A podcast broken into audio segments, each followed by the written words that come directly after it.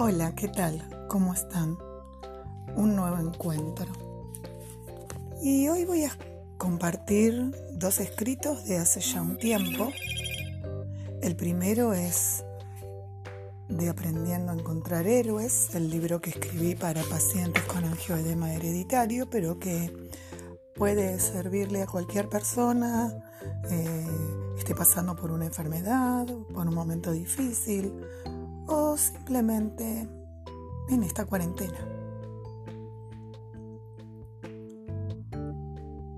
Que te lata el corazón, que te levantes todas las mañanas, que respires, que hagas lo que debes hacer, no es necesariamente vivir. Puedes estar sobreviviendo. Para vivir hay que sentir, hay que saber quién es uno, cuáles son las luces y las sombras y aceptarse. Y sobre todo hay que saber cuál es el propósito de tu vida. Si lo sabes, ya has dado un paso. Luego quedan muchos por delante. Todo depende si decides vivir o sobrevivir. Para vivir realmente hay que abandonar la zona de confort y arriesgarse. Hay que aceptar las cosas que nos tocan enfrentar y tener fe de que son para bien, que no existen las casualidades, que todo es parte de la sopa cuántica de causalidades.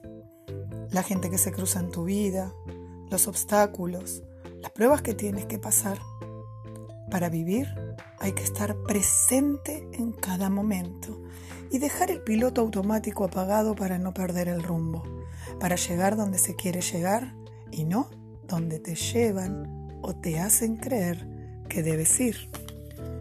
Recordá que Einstein dijo una vez, hay una fuerza motriz más poderosa que el vapor, la electricidad y la energía atómica, la voluntad. Y no olvides nunca lo que por muchos años tuviste pintado a la entrada de tu instituto. Si hay voluntad, hay un camino. Y ahora voy a leerles un fragmento de las 10 C al costado del camino del libro Relatos en la autopista Mente Corazón.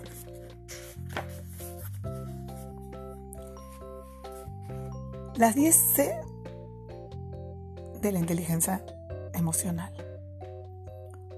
Uno tiene que recordar que las emociones no son buenas ni malas. Están ahí y las tenemos que reconocer.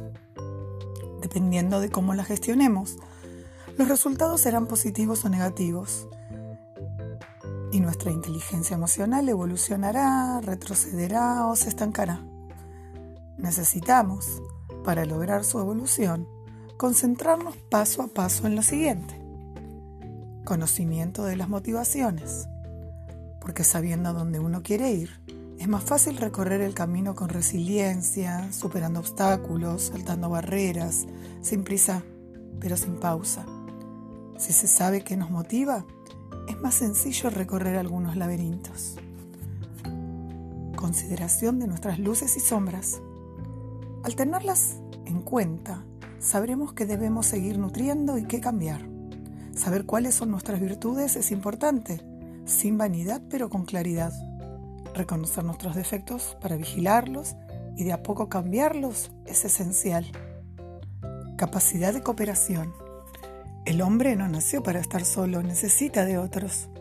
A veces no es fácil olvidar los propios egos y recordar que todos somos parte de la misma historia, que todos queremos el mismo final. Competir no genera nada bueno, criticar tampoco. Solamente cooperando se logran los verdaderos resultados. Comunicación sin agresión. Las palabras tienen su vibración.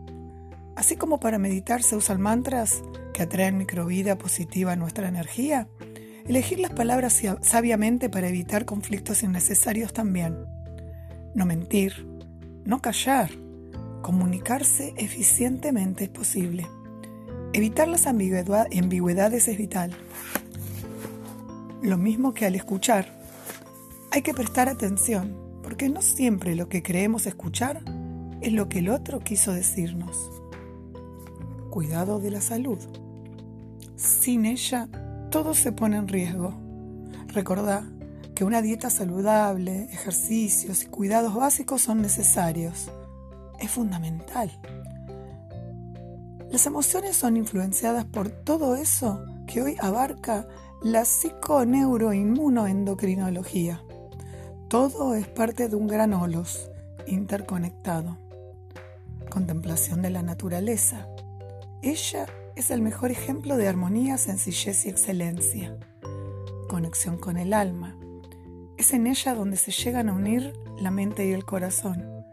Es ella la que realmente sabe cuál es el propósito que trajimos a esta existencia. Y es cuando estamos conectados con ella que nos sentimos realmente plenos. Cuando hay tristezas o insatisfacciones, nos estamos alejando.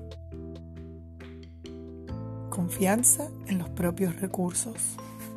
Todos, absolutamente todos, tenemos las herramientas necesarias para salir adelante, para ser responsables de nuestros actos, nuestros sentimientos, emociones y reacciones.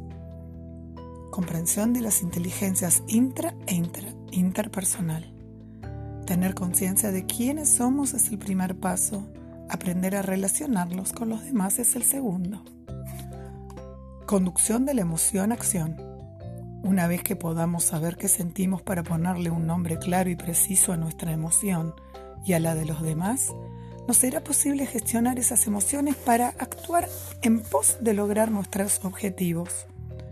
Nunca es tarde, siempre se puede dar un paso más hacia el destino correcto. El cuento es más largo y yo se lo dediqué a mi abuelo porque realmente fue un gran ejemplo para mí. Espero que estos escritos los ayuden a meditar, a pensar sobre sus emociones y sobre, sobre ustedes mismos. Recuerden que quizás estos momentos no son del todo placenteros Estamos enfrentando muchas cosas que quizás nunca imaginamos. Pero como una vez dijo una gran colega, Laura Smosh, a veces es como que somos una ostra a la que nos entra un granito de arena. Y gracias a cómo gestionamos lo que sucede, podemos cultivar una perla.